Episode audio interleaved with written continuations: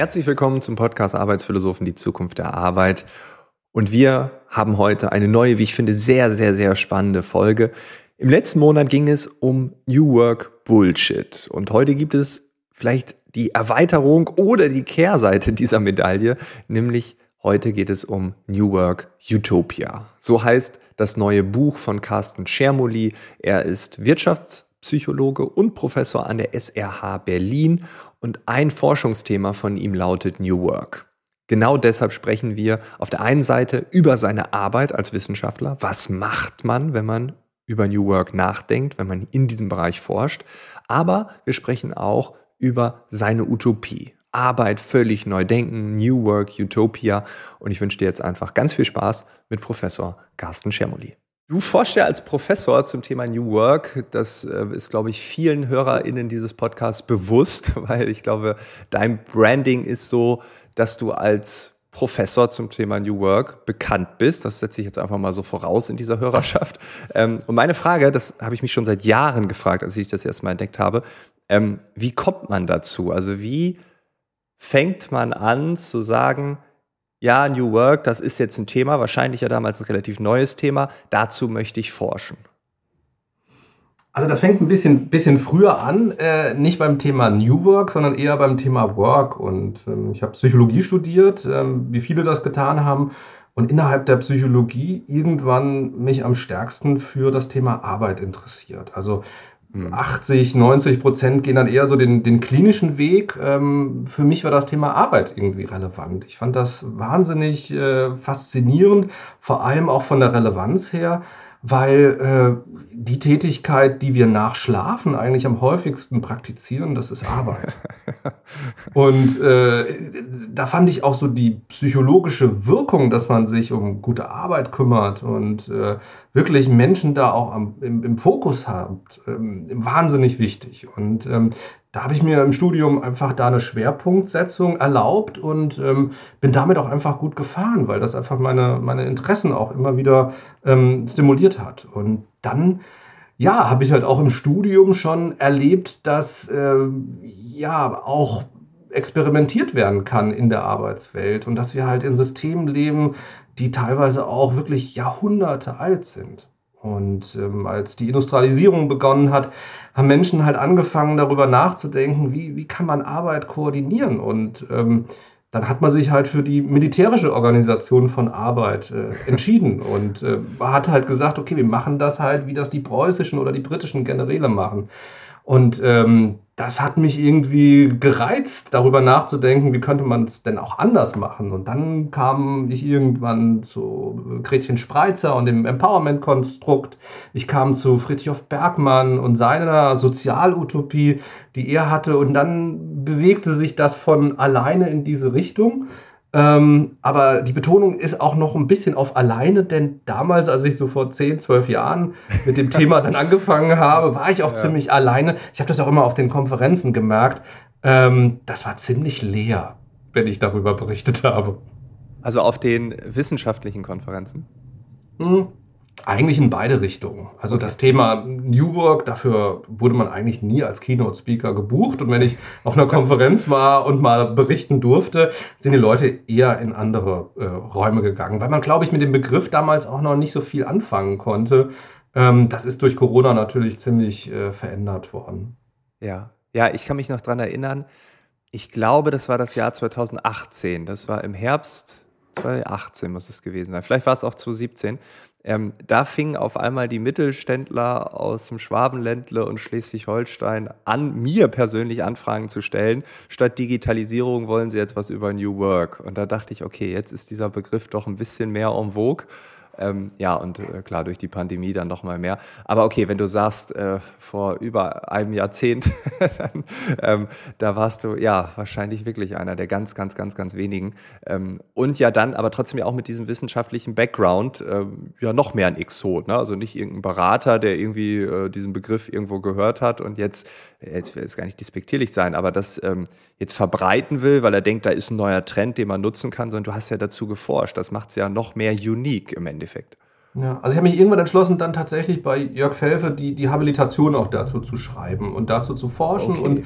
New Work und Empowerment dann einfach auch ja, wissenschaftlich, empirisch äh, zu fassen. Und ähm, das ist natürlich bei so einem Buzzword, bei so einem Containerbegriff gar nicht so einfach. Ähm, aber das fand ich herausfordernd und ähm, ich glaube, das ist auch wichtig, dass man ähm, das auch forschend begleitet, diese Szene, weil es betrifft so viele Menschen und es werden gerade so viele unglaubliche viele Maßnahmen unter dem Label New Work in Organisationen eingeführt und da braucht man einfach auch, glaube ich, ein bisschen Evidenzbasierung, was funktioniert, was funktioniert nicht, unter welchen Voraussetzungen funktioniert das äh, und auch wirklich diese Begleitung dahingehend, was verstehen wir eigentlich unter äh, New Work und was wird darunter verstanden, ist, glaube ich, auch ein, auch ein wichtiger Beitrag. Und ähm, ja, das, das tun wir hier bei uns im Institut ähm, relativ intensiv. Was wäre denn deine Definition von New Work? Also wenn du sagst, es ist ein Containerbegriff, kann ich komplett bestätigen. Also jedes ja. Unternehmen hat eine andere Vorstellung. Und ja, ja. Also, es ist tatsächlich ein Containerbegriff. Und äh, Containerbegriffe, ähm, die haben so ein paar Eigenarten. Also zum einen, ähm, man darf irgendwie reinwerfen, was man will. Und man darf irgendwie auch ein Stück weit das rausholen, was man auch gerne wieder rausholen möchte. Ich und dazu da noch was. Ja, ich habe da noch was. Und das sehe ich auch momentan ziemlich kritisch in der, in der New Work-Szene dass wir eine Situation erreicht haben, wo New Work nicht nur äh, Buzzword ist, ein Containerbegriff, sondern dass man tatsächlich sich mikropolitisch aus den Eigeninteressen heraus aus dem Container auch rausholt, was man gerade möchte. Das heißt, versteht man irgendwie unter New Work Homeoffice und will man gerade Homeoffice irgendwie in der Unternehmung irgendwie praktizieren, dann ist halt New Work Homeoffice. Möchte man irgendwie ähm, flache Hierarchien irgendwie gestalten, dann ist das halt äh, New Work oder ein Berater, der irgendwie eine Weiterbildung im Bereich der Holokratie gemacht hat, der, für den ist halt das dann äh, New Work, weil er halt das verkaufen möchte. Also es ist schon ein Begriff, der sehr, sehr stark mittlerweile auch äh, instrumentalisiert wird. Äh, und das ist halt auch nochmal so eine Eigenart von Containern. Sie stinken halt irgendwann. Also sie riechen irgendwann wirklich übel. Und äh, das ist ein großes Problem. Ähm, und da äh, hoffe ich, dass wir ein Stück weit auch äh, für Klärungen sorgen können, sodass wir äh, langfristig auch den Begriff New Work retten können. Denn ich glaube, da steckt auch sehr, sehr viel Positives dahinter. Ja. Was, was verstehe ich unter, unter New Work? Ähm, für mich als Psychologe sind New Work Maßnahmen, die vor allem auf das psychologische Empowerment von Menschen zielen. Das heißt, das sind Maßnahmen, wo Menschen tatsächlich äh, durch diese Maßnahmen mehr Selbstbestimmung im Job erfahren, mehr Einfluss, also Macht erleben, mehr Bedeutsamkeit, also Sinn erfahren und sich kompetenter fühlen. Diese vier Dimensionen des psychologischen Empowerments, die sind für mich ganz zentral bei der Definition, was New Work ist. Für mich sind das tatsächlich ja, äh, die Zielsetzungen von New Work, dass man diese vier Dimensionen von Menschen am Arbeitsplatz stimuliert. Also eine ganz klare auch psychologische Orientierung, dass man nicht die Strukturen nur im Blick hat, sondern vor allem die Psyche der Menschen und dass man die Zielsetzung hat, das psychologische Empowerment der Menschen zu ja, fördern, zu stimulieren. Und dann, ja, äh, das wissen wir auch aus der Forschung, kommen halt sehr, sehr viele positive Konsequenzen raus, denn dieses psychologische Empowerment hat sehr, sehr viele ja, positive Konsequenzen. Hm. Okay, also der Mensch steht im Mittelpunkt und nicht, wie du es gerade sagst, die Strukturen. Wir ja. haben ja dieses böse Wort Umstrukturierung. Und ich habe ja. tatsächlich auch das Gefühl, dass wir häufig dann davon reden, ja, man muss einfach nur jetzt äh, das alles ein bisschen umordnen und dann hat man ja eine Unordnung und aus dieser Unordnung entsteht dann was Besseres. genau. Und das, und das, ist das, was ich auch wirklich kritisiere, ähm, dass wirklich die Strukturen im Fokus stehen und nicht die Menschen, die in diesen Strukturen arbeiten müssen. Und wir wissen einfach aus aus der Psychologie, dass Menschen Strukturen individuell interpretieren. Ja, also für mhm. den einen ist die flache Hierarchie und die Weite und die Freiheit, die dort herrscht, etwas, was äh, sehr positiv wirkt, was langfristig auch das, das psychologische Empowerment dann auch äh, stimuliert. Es gibt aber auch Menschen, die genau dort ihren Halt verlieren. Hm. Es gibt in der agilen Projektarbeit, ähm, da haben wir Forschung dazu gemacht, gewisse Persönlichkeitsfaktoren, die helfen, dass Menschen das als äh, positiv erleben. Es gibt aber auch Menschen, die unter agiler Projektarbeit äh, ja, Schwierigkeiten erleben. Und das ist wirklich so ein, so ein, so ein Switch. Ja, guckt bitte auf das äh, psychologische Erleben der Menschen in Organisationen und seid nicht so naiv und bastelt vorne an den Strukturen rum und dann löst, lösen sich die Probleme von alleine. Das glaube ich nicht. Und das bedeutet auch, man muss halt vorher auch erstmal Organisationsdiagnostik betreiben und das auch mit dem Fokus auf den Menschen und weniger auf den Strukturen. Ja, aber es ist ja so anstrengend. Also es, ist, es ist anstrengend und es ja. bedarf halt anderer Tools und es bedarf halt auch anderer, ich sag mal, beraterischer äh, Kompetenzen, ähm, wenn man erstmal die Lösung gemeinsam mit den Menschen dort vor Ort entwickeln muss. Also äh, das ist viel, viel einfacher, als wenn ich einfach mit dem Bauchkasten käme und sagen würde, naja, Holokratie, das ist die Lösung. Ähm, ja. Agile Projektarbeit, das ist die Lösung. Oder hier, Sie brauchen eine Kulturinitiative. Das kann alles die Lösung sein, muss es aber nicht. Und ähnlich wie beim Arzt muss man halt erstmal in den Kontakt kommen mit dem Menschen und muss erstmal zuhören, muss äh, mit demjenigen auch eine Diagnose entwickeln und dann kann man anfangen.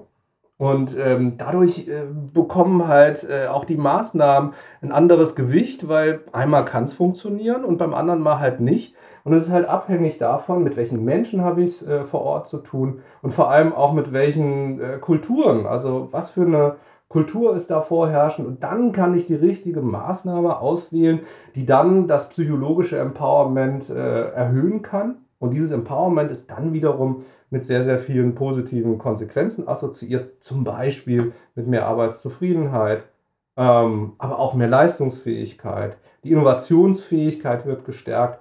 Wir haben mal eine große Studie ge gemacht mit dem Bundesinstitut für Bevölkerungsforschung, dass Leute, die sich empowered fühlen, die diese vier Dimensionen erleben, auch erst später in Rente gehen, ja, dass sie also ihre, den Renteneintritt nach hinten äh, verschieben oder auch, dass sie weniger depressiv sind. Also das hat sehr, sehr viele positive Konsequenzen, eigentlich diese positiven Konsequenzen, die man auch will, die man erwartet von New Work, aber es ist halt ein sehr viel komplexerer psychologischer Prozess, ähm, als das viele erwarten.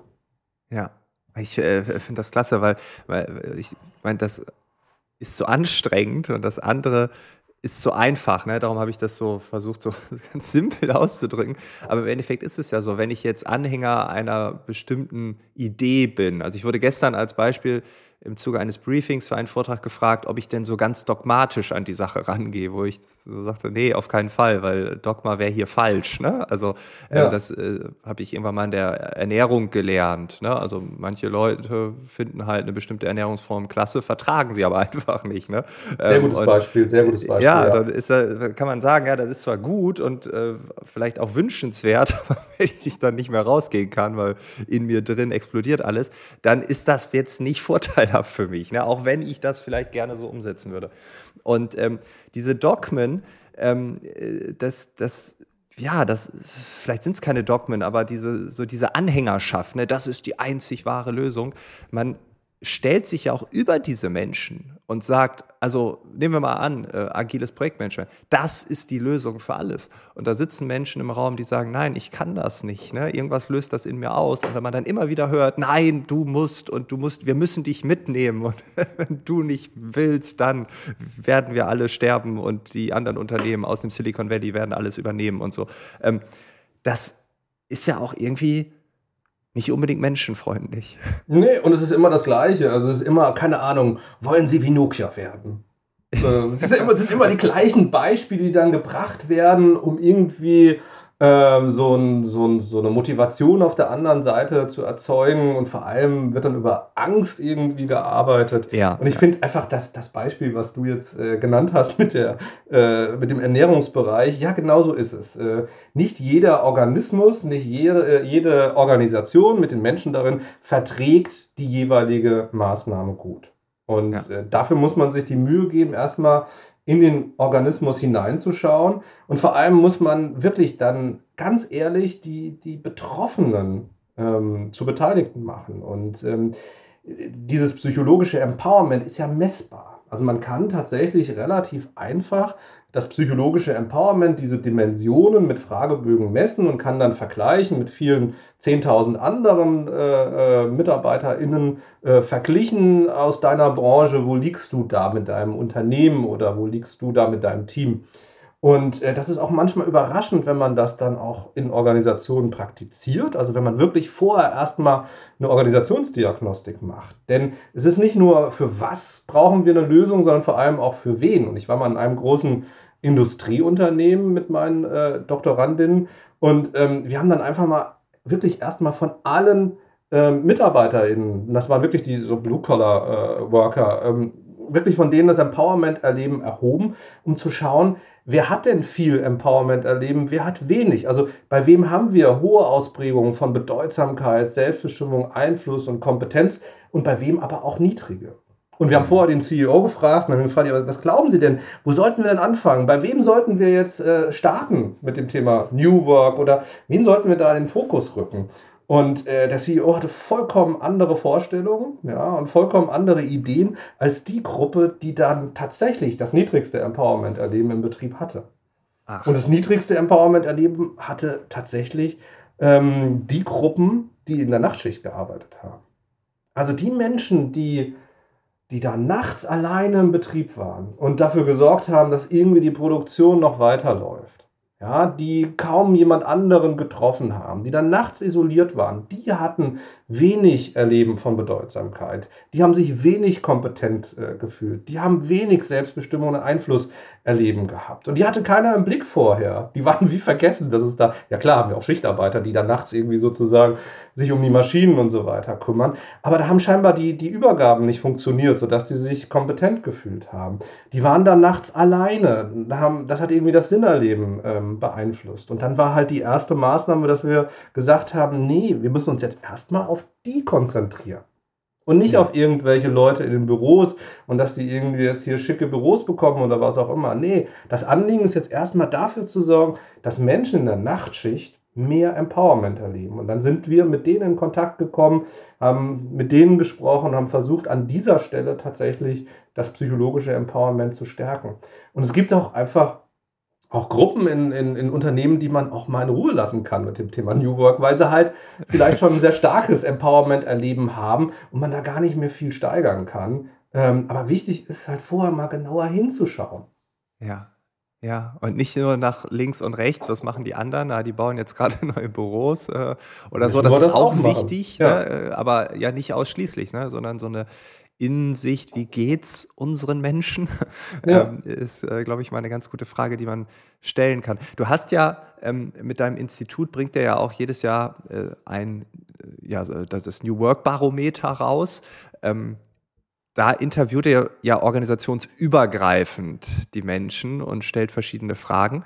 Ähm, hast, hat das so deine Sichtweise nochmal geschärft? Weil ich stelle mir vor, wenn man jetzt ähm, so eine Erhebung macht und ein Jahr später nochmal, auch jetzt mit einer Pandemie, ähm, da gibt es ja wahrscheinlich Entwicklungen oder Überraschungen, ähm, die man, ja. wenn man jetzt in einem Unternehmen speziell reinguckt, vielleicht nicht unbedingt sieht. Aber wenn man jetzt die, die, die Sichtweise so ein bisschen größer fasst und sagt, okay, wir machen jetzt mal organisationsübergreifend, dann gibt es vielleicht auch da in der Breite Erkenntnisse, die ganz interessant sind. Ja, also äh, das ist genau die, die, die äh, Zielstellung gewesen. Also wir, wir zoomen ganz stark in die Organisation rein, messen deren Empowerment erleben. Wir messen auch die Empowerment-Kultur von, von Unternehmen, aber dann zoomen wir wirklich in die Organisation rein. Und das New Work Barometer hat einen ganz anderen Schwerpunkt. Wir zoomen raus und schauen ja. uns an, in, im Dachraum, was wird eigentlich unter New Work verstanden? Wie entwickelt sich der Begriff? Ähm, welche Maßnahmen werden unter diesem Label eingesetzt. Und wir haben jedes Jahr auch ein Schwerpunktthema. Und das ist eine, eine, Gruppe von verschiedenen PartnerInnen. Also unser Institut for New Work and Coaching ist da dabei, Personalmagazin, das Arbeitsministerium macht mit. und äh, HR Pepper und so haben wir halt äh, politische Perspektiven da drin, ähm, aber auch die, die wirtschaftlichen, praktischen Perspektiven. Und ähm, wir machen das jedes Jahr und können dann ganz gut erkennen, wie, wie entwickelt sich der, der Begriff New Work. Und wir haben eigentlich so, so vier Standarddefinitionen von New Work dabei, die wir den Kolleginnen und Kollegen aus den Unternehmen dann vorlegen. Ähm, das ist immer so der Start ins New Work Barometer. Und es nehmen so ungefähr 500 ähm, Unternehmen teil. Und äh, was wir beispielsweise sehen, das ist so eine Erkenntnis, dass diese ursprüngliche Definition von Friedhof Bergmann, also dass New Work äh, ja auch etwas damit zu tun hat, die Gesellschaft ein Stück weit zu verändern, dass es darum geht, Menschen dabei zu helfen, dass sie die Arbeit finden, die sie wirklich, wirklich wollen und dass man die Lohnarbeit auch ein Stück weit zurückfährt. Das ist etwas, was immer weniger Zustimmung erfährt. Ja. Also dieser ursprüngliche New Work-Begriff, der wird in Deutschland immer mehr an den, an den Rand gedrängt. Also da sehen wir, dass die Zahlen ähm, immer stärker zurückgehen. Da habe ich eine ähm, Hypothese kurz. Ja, gerne. Meine Hypothese ist ja. Ich liebe als Wissenschaftler äh, Hypothesen. ja, da könntest du vielleicht belegen oder widerlegen. Auf jeden Fall ist meine Hypothese, weil das Wort Selbstversorgung drin vorkommt. Ja. Nimmt das halt ab. Weil das, glaube ich, für viele zu strange. Es könnte wieder en vogue werden, ne? Also, weil, weil man jetzt, aber ich glaube, in den letzten Jahren, wenn man das Wort Selbstversorgung hört, was ja ein Teil der mhm. Bergmannschen Definition war, da habe ich immer gedacht, das ist für so klassische Manager auch ein bisschen zu weit weg wahrscheinlich. Ja, aber wenn man es ein bisschen übersetzt, ist es ja eigentlich Selbstbestimmung, ne? Also, dass Leute ja. wirklich auch ähm, selbst entscheiden können, was sie für Produkte und wie sie gewisse Dinge angehen und herstellen heute vielleicht auch erleichtert durch 3D-Drucker. Ähm, ja, ich glaube, es kommt auch noch, ne? aber ich glaube, so vor, vor fünf Jahren ja. Oder, ja, oder jetzt auch mit, der, mit so einer Ukraine-Krise, ne? also ja. Äh, Selbstversorgung heißt ja auch, ich bin autark, ich bin nicht unbedingt abhängig von, ähm, von anderen. Ne? Ich habe vielleicht ein Solardach und kann dann anders heizen oder so. Ich glaube, das, das spielt da auch mit rein. Da muss ich mich auch kümmern, das selbst warten und pflegen. Ähm, aber ich glaube, so vor fünf Jahren oder so, dass, dass wenn ich das so vorgestellt habe, da gab es da in dem Bereich immer so ein, jetzt kein Raunen, aber da hat schon gesehen, ja. dass das für viele schon ein bisschen abschreckend war. Ja, also die Hypothese, äh, glaube ich, ist äh, gut zutreffend, dass vielleicht genau dieser Teil äh, der, der Bergmannschen Philosophie dann äh, vielleicht für manche so ein bisschen anstößig riecht. Ähm, und es ist eine Philosophie. Das ist ja, genau. auch wichtig. Äh, Bergmann war, war Philosoph.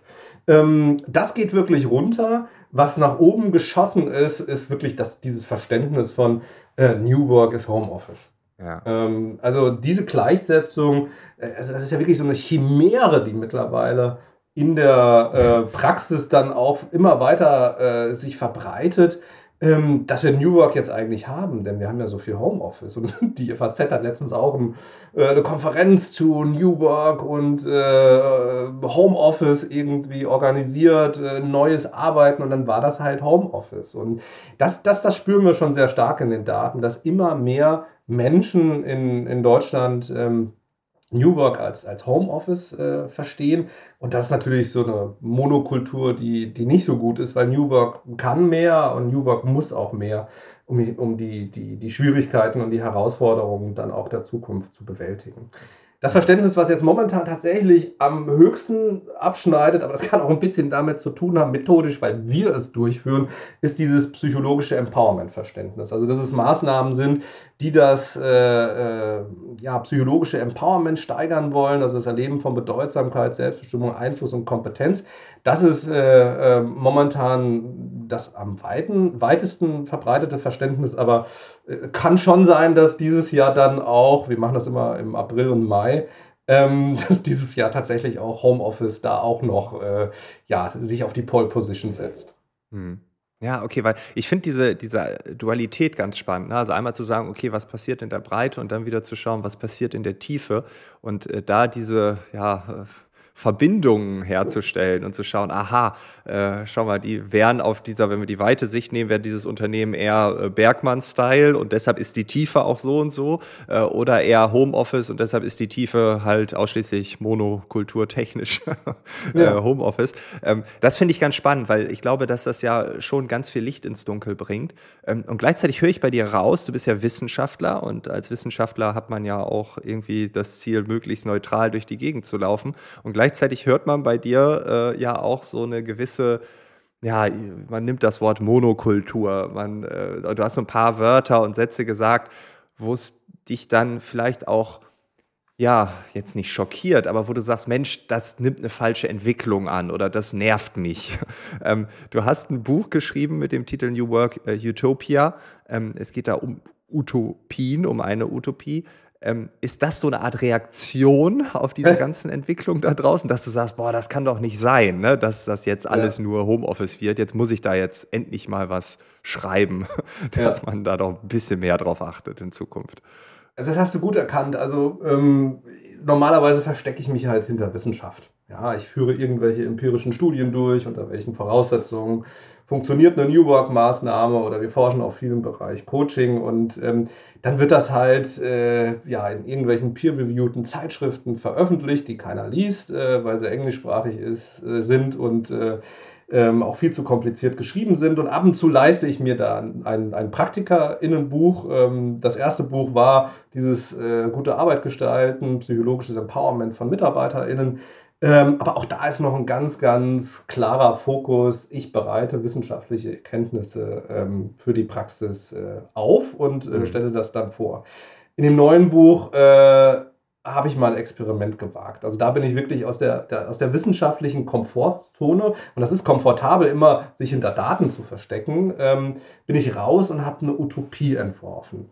Also wirklich, eine Utopie ist ja, ähm, wir schaffen einen anderen Möglichkeitsraum. Also was ja. wäre, wenn das, was wir haben, anders gedacht werden würde? Ja, ähm, eine Alternative zu dem, was vorherrschend ist. Und das stammt halt von Thomas Morus, ja, der hat 1516 die erste Utopie geschrieben, ähm, hat eine Insel entworfen, ähm, auf der halt eine Gesellschaft existiert, wo die Todesstrafe abgeschafft ist, wo Religionsfreiheit ähm, herrscht und wo die Menschen halt, auf eine gewisse Art und Weise auch zusammenleben und zusammenarbeiten. Zum Beispiel haben die den Sechs-Stunden-Tag schon verwirklicht. Und es gibt da ganz, ganz viele auch Impulse, wie man Arbeit denn anders gestalten könnte. Und das wirklich 1516. Und ich habe wow. die Utopia dann nochmal gelesen und bin wirklich sehr stark auch erinnert worden an äh, Friedrich Bergmann, habe gedacht, krass eigentlich, dass man nicht das als Impuls genommen hat für die Zukunft der Arbeit, ja, sondern preußische Generäle, britische Generäle und gesagt hat, nee, äh, wir organisieren Arbeit in der Industrialisierung genauso wie das Militär. Es gibt den General, den CEO, dann gibt es Abteilungsleiter, Offiziere und so weiter. Und wir entwickeln das gleiche System wie das Militär, nur dann mit den Industriesoldaten. Und ähm, diese Kraft der Utopie fand ich trotzdem sehr, sehr äh, faszinierend und habe dann tatsächlich Thomas Morus ins 21. Jahrhundert übersetzt, habe den gleichen Aufbau gewählt. Da sind auch die gleichen Figuren drin wie bei Thomas ah. Morus. Deswegen gibt es manchmal so ein bisschen verrückte Begriffe, die stammen halt dann äh, auch von Thomas Morus und habe versucht, eine New Work Utopie zu schreiben. Das heißt, ein Unternehmen, also eine Mikrogesellschaft zu beschreiben, die anders arbeitet als das die gegenwärtigen Unternehmen tun. Und Utopie ist auch immer Kritik. Und Utopie ist eigentlich auch fundamentale Kritik an dem, was einen umgibt. Also der Thomas Morus, der hat sich umgeschaut, ja, und er sieht halt als Lordkanzler im englischen Königreich unter Heinrich VIII., was mit äh, Straftätern passiert, dass die geköpft werden. Übrigens, er ist auch geköpft worden. Ähm, ah, und dass das eigentlich nichts bringt. Er sieht, dass eigentlich Religionsfreiheit was ganz, ganz Tolles ist äh, und dass man die eigentlich praktizieren sollte. Und so ist halt Utopie auch immer Kritik. Und ich habe vor allem drei Kritikpunkte momentan ähm, beim Thema New Work. Zum einen dieses wirklich naive Verständnis von New Work ist äh, Homeoffice und da entwickle ich oder habe ich ein Unternehmen entwickelt, eine Unternehmensutopie, wo die Menschen neue New Work-Maßnahmen äh, nutzen, aber auch bestehende New Work-Maßnahmen ganzheitlich miteinander verknüpfen. Ich finde aber, es ist auch Zeit, dass wir einfach mal auch über neue New Work-Maßnahmen nachdenken, denn Holokratie ist jetzt auch schon zehn Jahre alt. Äh, die agile Projektarbeit ist über 20 Jahre äh, schon am Markt und äh, wird da ausprobiert. Das sind jetzt mittlerweile auch schon Oldies. Also ich finde, wir sollten nicht nur viele New Work-Maßnahmen gemeinsam ganzheitlich mal einführen, sondern gleichzeitig auch mal neue ausprobieren. Und das äh, versuche ich mit der New Work Utopia und dem Unternehmen Sterkande. Gleichzeitig ähm, kritisiere ich aber auch das Thema Digitalisierung also die SterkanderInnen, also das ist das Unternehmen, das heißt Sterkande, die haben einen ganz anderen Zugang auch zur Digitalisierung gefunden. Die haben eine künstliche Intelligenz, die nennt sich Tufir, die sie äh, bei der Arbeit unterstützt, sodass sie mehr Zeit haben für Kreativität und mehr Zeit haben für Kooperation. Und ich beschreibe, an wie vielen Stellen man eigentlich künstliche Intelligenzen positiv auch nutzen könnte, ohne den Menschen Angst zu machen. Das ist so mein zweiter Kritikpunkt und Impuls. Und der dritte ist das Thema Diversität. Also Sterkande ist von zwei Schwestern gegründet worden, Jessica und äh, Alias Sterkande heißen die beiden ähm, in den 90er Jahren und das ist allein schon utopisch. Dass es äh, zwei Gründerinnen äh, gibt und gab ja. damals. Ähm, das ist ein Unternehmen, was äh, auch sehr technologisch geprägt ist, mit ungefähr 1200 MitarbeiterInnen arbeiten die, aber ein großer Teil des Unternehmens äh, ähm, beschäftigt sich mit Softwareentwicklung. Und das ist vollkommen utopisch, dass es äh, zwei weibliche GründerInnen äh, gibt. Also ich habe heute noch mal in die Zahlen geguckt. Selbst heute haben wir nur insgesamt in Deutschland 15 äh, Prozent der, der Gründer äh, sind äh, Frauen. Und gerade für die Technologie und für diese Branche brauchen wir mehr Diversität. Das ist ein weiterer Kritikpunkt. Ich stelle mir immer wieder die Frage, wie würde denn eigentlich Facebook funktionieren, wenn eine Frau Facebook konzipiert hätte oder ja, gegründet hätte. Wahrscheinlich wirklich anders. Ja. Ähm, da wäre eine andere Policy drin und eine andere äh, Funktion. Ähm, und das sind so meine drei großen Kritikpunkte, die ich mit dieser äh, Utopie, mit dem Unternehmen Stakande auch äh, entwerfe. New Work kann mehr und muss mehr als Homeoffice. Wir müssen wirklich die äh, Digitalisierung aktiver, proaktiver und positiver nutzen in den HR-Prozessen und wir brauchen mehr Diversität und vor allem in der Tech-Branche. Hm. Ja, cool. Also es gibt auch dieses eine ähm, Beispiel äh, von äh, der Tinder-Dame, die bei Tinder, glaube ich, mitgegründet hat, beziehungsweise äh, ganz oben platziert war in der Hierarchie, die dann Bumble heißt, die Plattform, glaube ich, wo sie gesagt hat, äh, Tinder in, in gut quasi.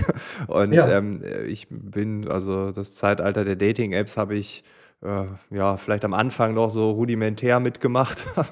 äh, ja, bin schon seit vielen, vielen Jahren vergeben. Deshalb bin ich da jetzt nicht so drin im Game. Aber äh, so vom Prinzip her, das, was ich gelesen habe, da hat eine Frau gesagt, das, was mich dort stört, das müssen wir bitte doch mal für Frauen ganz anders denken. Und ähm, das wäre so ein technologisches Beispiel, ne? was auch in der Börse damals, da kann ich mich noch daran erinnern, sehr gut ankam. Dass da, äh, also, da gab es nur gute Meldungen. Ja. Ähm, also Jetzt, eine bin ich mir gar nicht mehr sicher, ob sie wirklich als Aktiengesellschaft rausgegangen sind, aber ich habe so, so Ticker-Meldungen gehört, dass dann äh, Tinder-Frau rausgeht und so. Ja. Und da gab es ein großes Echo. Medienecho hier in Deutschland sowieso, Amerika auch. Deshalb, äh, ja, äh, ja, es ist einfach ein anderer Blickwinkel, ne? eine andere äh, Sicht auf das Leben.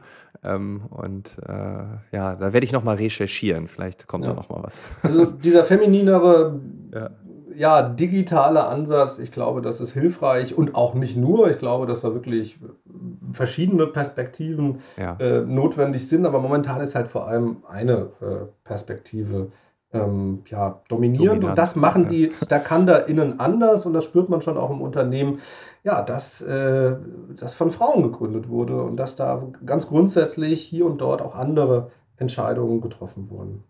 Ich, hab, ich hatte ja schon das Glück, das Buch vorab ähm, lesen zu dürfen. Und du arbeitest mit Axiomen. Ähm, und ich habe dann so das Buch durchgeblättert, in virtueller Form, weil es ja noch nicht gedruckt wurde. Und da ist mir ein Thema sofort aufgefallen, das hat so sofort Resonanz ausgelöst bei mir, weil sich meinem Leben aktuell sehr viel darum dreht. Also wie kriege ich in einer bestimmten Zeit alles gewuppt, um es mal kurz auf einen Satz runterzubrechen.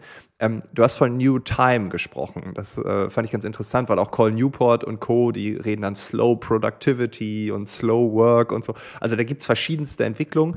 Ähm, und du hast das jetzt einfach mal nicht beschrieben, sondern einfach, ne, vielleicht auch aus deiner wissenschaftlichen Perspektive heraus, einfach mal in Zahlen gefasst und gesagt 60, 20, 10, 10. Und ich dachte so, ach, endlich ist da mal was, was man greifen kann. Na, nicht irgendwie, wir müssen jetzt Slow Productivity, ja, was ist denn das? Da muss ich mich erstmal eine Woche einschließen, um das für mich zu definieren. Ähm, und hier war jetzt wirklich so, 60, 20, 10, 10, also 60 Prozent Routinearbeit, 20 Prozent Implementierung, wo ich glaube, das findet äh, bei vielen, vielen Menschen viel zu wenig statt. Man hat dann 10 Prozent Kreativität und 10 Prozent Selbstbestimmung, also das, was ich wirklich, wirklich will, vielleicht, wenn wir Bergmann nehmen. Und das fand ich ganz smart, weil ähm, ich glaube, viele hängen halt in der Routine. Ich spreche auch immer von diesem operativ Sticht, immer, egal welches Spiel du spielst. Ähm, dann sind wir doch manchmal kreativ, aber wir kommen dann oft nicht in die Umsetzung. Und Selbstbestimmung ist das Erste, was wir aus dem Kalender streichen, wenn jemand den Termin braucht. Ähm, mhm. Ähm, und deshalb fand ich diese 20% Implementierung, ich habe letzte Woche eine neue Website gelauncht, deshalb weiß ich, wie wichtig das dann war, ähm, sich da wirklich hinzusetzen, zu gucken, dass alles läuft.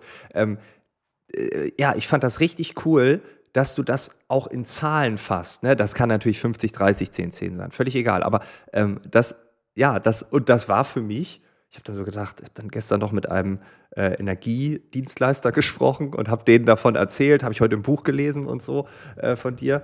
Und äh, da meinte ich so, ja, Routine 60 Prozent, oh, ist bei uns viel mehr. Also es ist mhm. wirklich eine Utopie. Ja.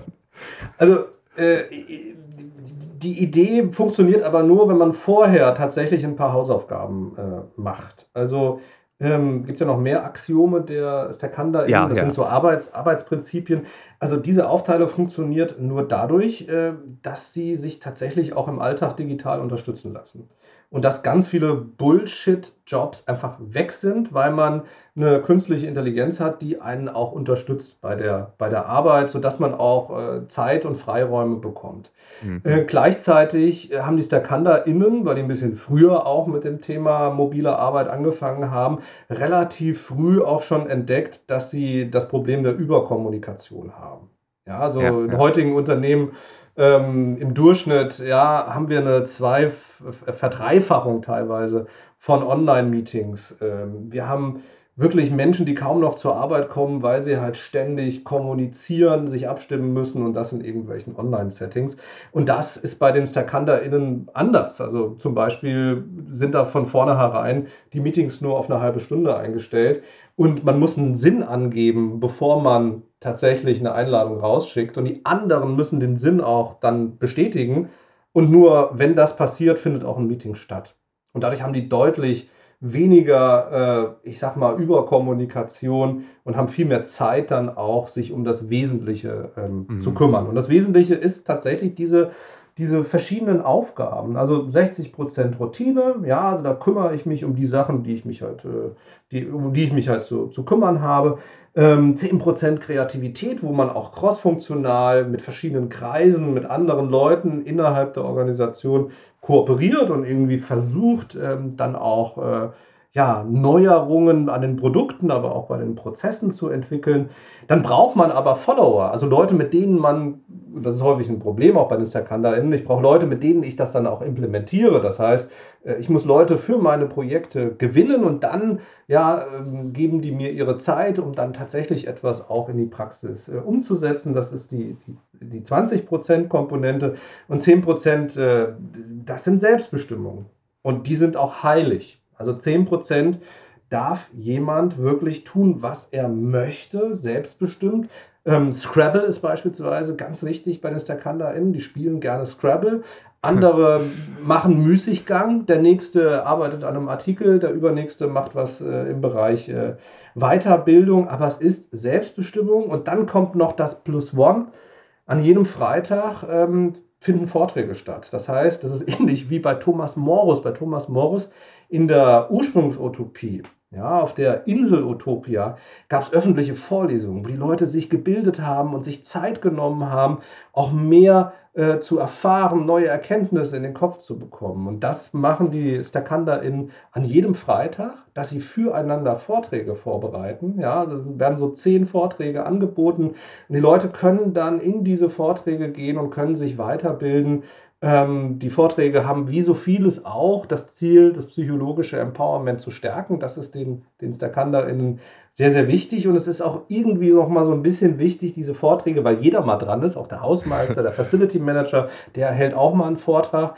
Ähm, damit man auch nicht zu sehr und nicht zu stark sich auf künstliche Intelligenzen dann verlässt in der Zusammenarbeit, dass man auch nochmal eigenständig dann tatsächlich Wissen verarbeitet, äh, aufbereitet und so weiter. Das ist ein wichtiger Punkt. Deswegen dieses Plus One ist sehr wichtig. Ja, also am Ende der Arbeitswoche geht jeder Stakanda oder alle StakanderInnen gehen raus aus, dem, aus der Woche mit einem geistigen Impuls. Ja, ja, es ist, also es klingt utopisch und gleichzeitig ähm, hat man es ja auch schon tausendmal gehört. Also hier in Berlin in der Startup-Szene ist es, glaube ich, relativ verbreitet, diese, diese Freitagnachmittag-Geschichte, ähm, wo man sich auch nur ab und an mal jemanden externes äh, beschafft, sozusagen, sondern man versucht halt wirklich den Leuten da den Raum zu geben, über das zu berichten, worüber sie berichten wollen. Und ich meine, es gibt diesen schönen Satz, wenn Siemens wüsste, was Siemens weiß, ne, dann kommt noch der zweite Satz dazu, dann hey, würden wir noch bessere Zahlen schreiben, als irgendwie so, wir nehmen ja. den Satz mal weg, nur wenn Siemens wüsste, was Siemens weiß. Und ich finde das hochgradig interessant. Ähm, ich habe das vor ein paar Jahren mal gemacht mit äh, Führungskräfteveranstaltungen, so so wenn man abends äh, so Dinner hatte oder so, so 20 Leute, dann habe ich mal gefragt, äh, ich bin der Einzige in diesem Raum, der oder die Folgendes kann, tut, was auch immer. Und da kamen Dinge bei rum, ja, ich bin Klavierlehrer und eine andere sagte, ja, ich äh, bin Fußballtrainerin für eine, für eine Mädchenfußballmannschaft oder so. Dann hat ein anderer gesagt, ja, ich bin auch Fußballtrainer. Und, dann, ähm, und so dann kamen Dinge, was habt ihr denn daraus gelernt und so, und da, da sind Dinge zustande gekommen, wo man dachte, ja, ja, ach so, jetzt reden wir auch mal drüber. Ne?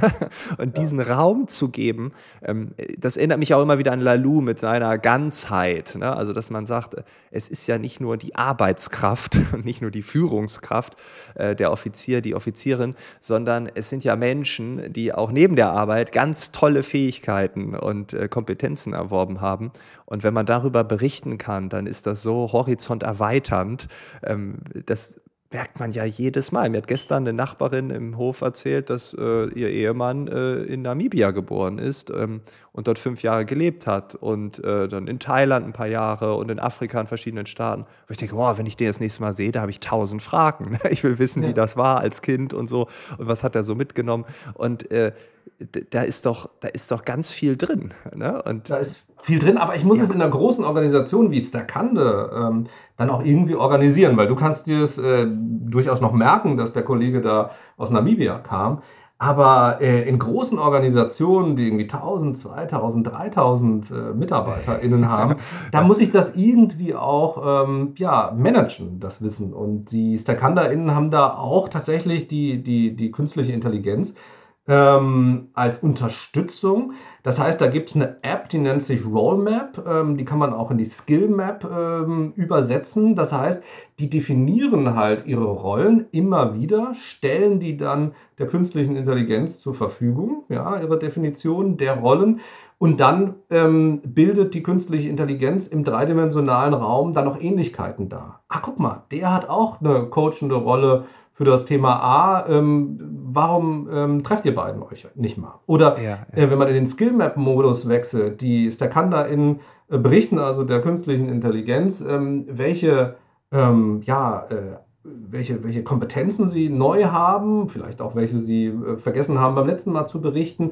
Und dann wird eine Landkarte des Wissens und eine Vernetzung. Guck mal, die fünf Leute haben ein ähnliches Wissen zu Thema A, die haben ähnliches Wissen und eine Kompetenz in diesem Bereich. Und auch da kann man wieder Expertise auch sichtbar machen. Und dann kann ich tatsächlich durch diesen dreidimensionalen Raum der Rollen und den dreidimensionalen Raum des, äh, der Expertise auch durchgehen äh, digital und mir das dann auch anschauen und dann gezielt auch nach meinen Experten oder nach Leuten suchen, die ähnliche Rollen haben, um dann Leute auch zusammen in Kreise zu schließen. Und ich glaube, das ist auch was Wichtiges, ja, dass ich äh, das auf der einen Seite ermögliche, dass die Leute Kontakt haben, dass ich aber das auch relativ zeitsparend versuche, digital abzubilden, sodass äh, Menschen auch, ja, ähm, das auch sehen können, wer wie auch irgendwie vernetzt ist innerhalb des Unternehmens. Ja, ja. Und da entsteht dann die Energie. Ne? Also nicht nur diese Resonanz von Hartmut Rosa, wenn wir die jetzt nehmen, sondern ja. äh, auch dann die Energie. Ne? Also wenn ich, wenn die KI sagt, ey, trefft euch mal und man trifft sich und es passt, da entsteht das ja. Also da entsteht irgendwas, was wiederum Neues äh, verursacht und ähm, ja, ganz klasse. Hast du, ähm, das hat mich so interessiert, du hast sehr viele Axiome. Hast, am Ende, als alles fertig war und äh, gut, dann kommt das Lektorat noch und sagt, nee, ist noch nicht fertig, aber ähm, da, als deine Ideen vollendet waren, hattest du im Nachgang so ein Axiom, wo du dachtest, oh ja, das ist besonders wertvoll oder das ist besonders weit weg von der aktuellen ja. Realität. Also, ähm, das müsste doch viel mehr wahrgenommen werden. Ja. Also erstmal generell überhaupt sich über Axiome, über Arbeitsprinzipien Gedanken zu machen. Ich glaube, das ist äh, ein Punkt gewesen, der zum Schluss mir nochmal vergegenwärtigt wurde, dass ich so gedacht habe, Mensch, Unternehmen, jedes Unternehmen hat eigentlich Axiome, Arbeitsprinzipien, wie sie funktionieren. Nur die werden gar nicht transparent gemacht die werden nicht bearbeitet, die werden nicht diskutiert. Ähm, und das ist bei den StackhanderInnen, glaube ich, was ganz Besonderes. Die haben jetzt 22 Axiome, an denen sie auch aktiv arbeiten, die sie verändern wollen, wo ein Prozess auch läuft, weil die Axiome, die heute zur Umwelt passen, die heute vielleicht die richtigen sind, können morgen vielleicht auch nicht mehr gut angepasst sein. Und das ist etwas, glaube ich, was, was mir erst später bewusst wurde, ähm, dass die StackhanderInnen das aktiv nutzen, aktiv managen und viele andere Unternehmen das einfach nicht tun. Die äh, reflektieren nicht über sich und die Art und Weise, wie sie zusammenarbeiten. Und ich glaube, das sollten Unternehmen sehr viel häufiger tun. Welche Axiome gefallen mir noch? Ähm, äh, es ist schwierig, eins rauszugreifen. Also Axiom Nummer eins heißt beispielsweise New Work dient Stackande, nicht Stackande New Work. Also bei denen ist nicht irgendeine Ideologie im, im, im, Vordergrund, sondern die nutzen New Work, um tatsächlich auch äh, besser zu werden. Die nutzen New Work für das Unternehmen und nicht umgekehrt, dass New Work irgendwie zum Selbstzweck eingesetzt wird. Ähm, die StackhanderInnen arbeiten mit einer holokratischen Hierarchie. Ich fand das so spannend, einfach mal Weg aus der Ideologie, weg aus, es gibt auf der einen Seite Hierarchie und die hat die und die Probleme und es gibt Holokratie, da sind die Leute überfordert, die haben die und die Probleme. Warum, warum versucht man das nicht mal gemeinsam zu denken? Also, dass man beide Systeme miteinander verbindet, das habe ich versucht im, in, in diesem Unternehmen zu verwirklichen. Ähm, die arbeiten in Fühlen, das heißt, die arbeiten in orientiert an dieser Dunbar-Zahl in 150 äh, Leuten-Systemen. Das heißt, wenn mehr als 150 Leute äh, in einer Fühle irgendwie langfristig zusammenarbeiten, dann wird die nächste Fühle äh, gegründet. Und das bedeutet, dass die Leute halt immer nur mit 100 bis 150 Leuten ganz aktiv äh, dann auch zu tun haben, die sie dann auch kennen und mit denen sie dann tatsächlich auch Vertrauen aufbauen können, kooperieren können und so weiter. Gore macht das beispielsweise ja auch sehr aktiv, dass sie sagen, ey, wir brauchen keine Entitäten von 1000, 2000, 3000 Leuten, das ist viel zu groß. Ja, lässt sich gut skalieren, aber Kommunikation, Kooperation, Vertrauen, ist dann in diesen sehr, sehr großen ähm, ja, sozialen Einheiten nicht mehr da. Und die StackhanderInnen wollen halt einfach noch Start-up bleiben und diese Strukturen haben, die sehr flach sind. Auf der anderen Seite wollen sie halt wachsen und dieses Fühlensystem ist die Lösung gewesen an der Stelle.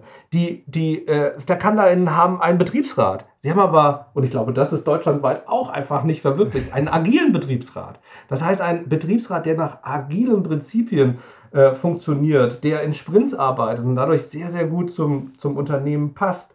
Ähm, es gibt bei den Sakanda in ein, ein, ein Führungsleitbild, ähm, es gibt aber auch ein Mitarbeitendenleitbild. Also wir haben ja immer wieder diese Idee, ja, Führungskräfte sollen das und das tun. Naja, aber das funktioniert halt nur, wenn auch auf der anderen Seite das zu den Verhaltensweisen der Mitarbeitenden passt. Ja, das haben die Stakanda in. Die, die, die äh, praktizieren Leadership on Demand. Das heißt, Führungskräfte, diese Phylarchen, die kommen nur ins Spiel, wenn ein Team Führung braucht. Das heißt, es ist nicht irgendwie dieser Automatismus da, den wir momentan in der Wirtschaftswelt haben. Ja, jeder kriegt ein Team, äh, jeder kriegt eine, äh, ein Team und eine Führungskraft. So irgendwie zwei, drei Leute, naja, klar, können die nicht alleine sein.